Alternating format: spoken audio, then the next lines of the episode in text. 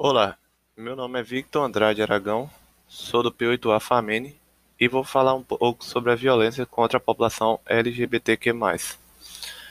Então, entende-se por violência contra a população LGBTQ toda e qualquer conduta homofóbica ou transfóbica, real ou suposta, que envolva a aversão odiosa à orientação sexual ou à identidade de gênero de alguém, por traduzirem expressões de racismo, compreendido em sua dimensão social.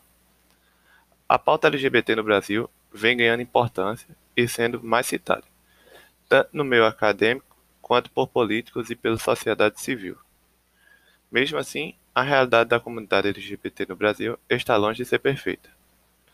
Algumas expressões pejorativas são adotadas para constranger pessoas que não se encaixam nos papéis de feminilidade ou masculinidade esperados.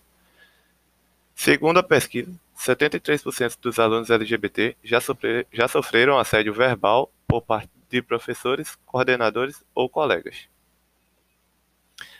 A violência transcende, transcende apenas agressores quando essa população sofre preconceito em todos os âmbitos sociais, dentre eles no próprio consultório médico, como o caso relatado no Estadão por Sol Guiné, de 23 anos, em que disse: O ginecologista fez perguntas tradicionais sobre relações sexuais e, e número de parceiros. A mesma contou que era lésbica e que tinha mais de uma parceira. Logo o médico perguntou, é, logo o médico falou: Não sei se vou conseguir continuar o atendimento com você, porque não sei tratar. Não tenho costume de atender pessoas com homossexualismo. O uso do termo inadequado é mais um detalhe para o tipo de atendimento que foi oferecido. Isso porque o sufixo "ismo" está relacionado, entre outras coisas, a doenças, a doenças. Mas a Organização Mundial da Saúde, OMS, desde 1990 deixou de classificar homossexualidade como patologia e retirou da classificação internacional de doenças.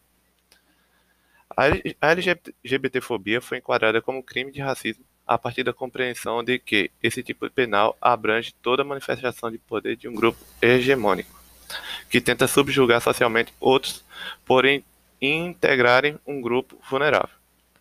Racismo consiste em um sistema de opressão social que pressupõe a inferiorização de um grupo dominado, marginalizando e estigmatizando a diferença.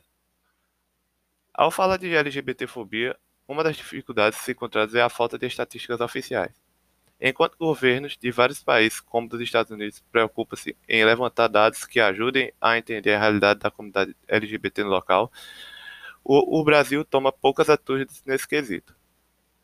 Algumas formas de combater a violência LGBT, é, contra LGBT são aumentar as ofertas de trabalho para esse grupo, é, criação de projetos em ambientes escolares e em mídias sociais que visem combate a LGBTfobia, e atitudes mais rigorosas para com quem pratica a homofobia.